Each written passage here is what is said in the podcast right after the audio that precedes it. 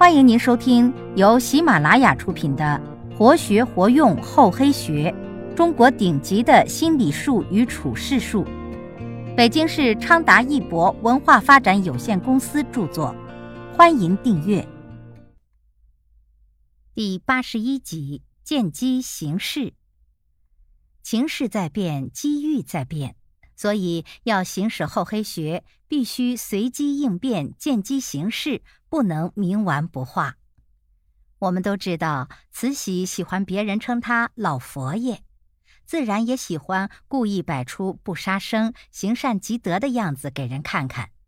特别是他六十大寿之际，他更要做出一番功德来，好让天下人都知道他慈禧有好生之德。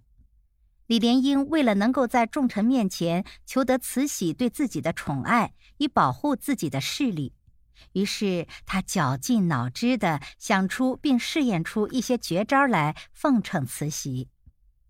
六十大寿这一天，慈禧按预先安排好的计划，在颐和园的佛香阁下放鸟，一笼笼的鸟摆在那里，慈禧亲自抽开鸟笼，鸟儿自由飞出，腾空而去。等李莲英让小太监搬出最后一批鸟笼，慈禧抽开笼门后，鸟儿就纷纷飞出。但是这些鸟儿在空中只盘旋了一阵儿，又叽叽喳喳地飞进笼中来了。慈禧又惊奇又纳闷儿，还有几分高兴，便向李莲英说：“小李子，这些鸟怎么不飞走啊？”李莲英很是得意。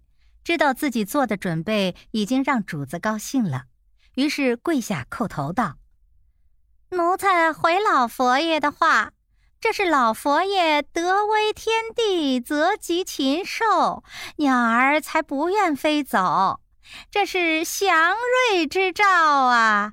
老佛爷一定万寿无疆。”一般说来，李莲英这个马屁可谓拍得极有水平，但这次却拍马屁拍到马腿上了。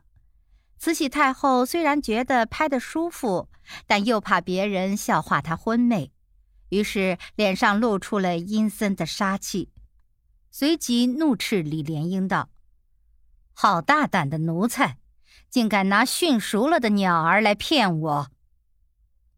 李莲英并不慌张，他不慌不忙地弓腰禀道：“奴才怎敢欺骗老佛爷？这实在是老佛爷德威天地所致。如果我欺骗了老佛爷，就请老佛爷按欺君之罪办我。不过在老佛爷降罪之前，请先答应我一个请求。”在场的人一听李莲英竟敢讨价还价，吓得脸都白了，哪个还敢吱声啊？大家都知道，慈禧虽号为老佛爷，实在是一个杀人不眨眼的刽子手，许多因服侍不周或出言犯忌的都被他处死了，哪个敢像李莲英这样大胆呀？慈禧听了这番话，立刻铁青了脸，说：“你这奴才还有什么请求？”李莲英说：“天下只有驯熟的鸟，没听说有驯熟的鱼儿。如果老佛爷不信自己德威天地，则及鱼鸟禽兽。”就请把湖畔的白铜鲤鱼放入湖中，以测天心佛意。我想鱼儿也必定不肯游走。如果我错了，请老佛爷一并治罪。慈禧也有些疑惑了，她随即走到湖边，下令把鲤鱼倒入昆明湖。稀奇的事情真就出现了。那些鲤鱼游了一圈之后，竟又纷纷地游回岸边，排成一溜儿，远远望去，仿佛朝拜一般。这下子，不仅众人惊呆了，连慈禧也有些迷惑。他知道这肯定是李莲英糊弄自己，但至于用了什么法子，他一时也猜不透。李莲英见火候已到，哪能错过时机，便跪在慈禧面前说：“老佛爷真是德威天地，如此看来，天心佛意都是一样的，由不得老佛爷谦辞了。这鸟儿不飞去，鱼儿不游走，那是有目共睹的，哪是奴才敢蒙骗老佛爷的？”今天这赏，奴才是讨定了。李莲英说完，立刻口呼万岁，拜起来。随行的太监、宫女、大臣哪能不来凑趣儿啊？一齐跪倒，个个都向他们的大总管投来了奉承的眼光。事情到了这个份上，慈禧太后哪里还能发怒？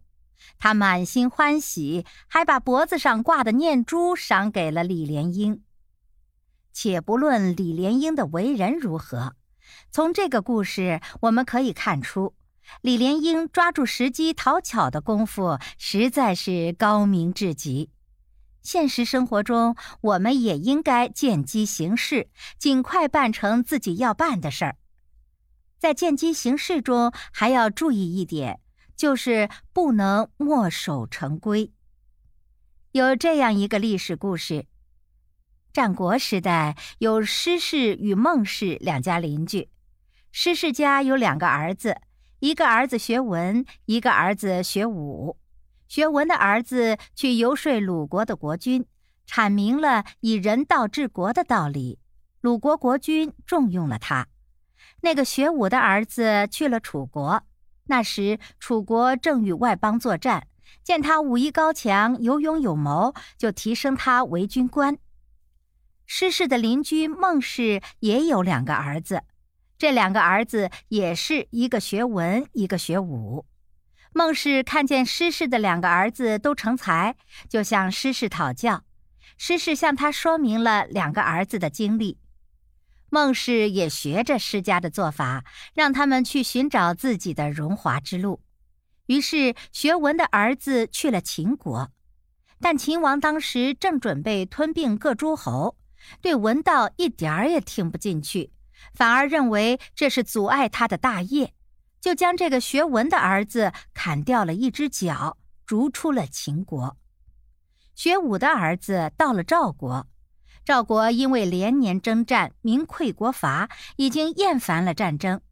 这个儿子的尚武精神引起了赵王的厌烦，于是砍掉了他的一只胳膊，也将他逐出了赵国。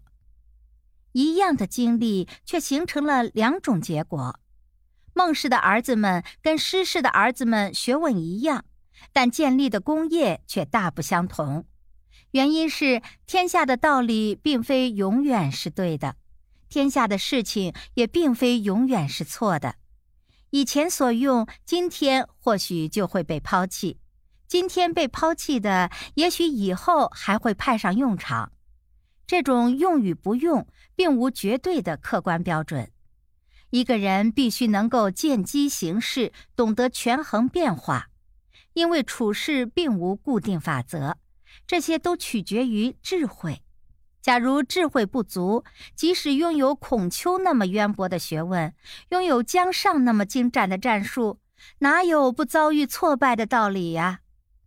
办任何事都是这样，都要从变化的角度来考虑。如果依然按照过去的眼光、想法和办法来处理事情，必然走投无路。本集播讲完毕，感谢您的收听，我们下集再见。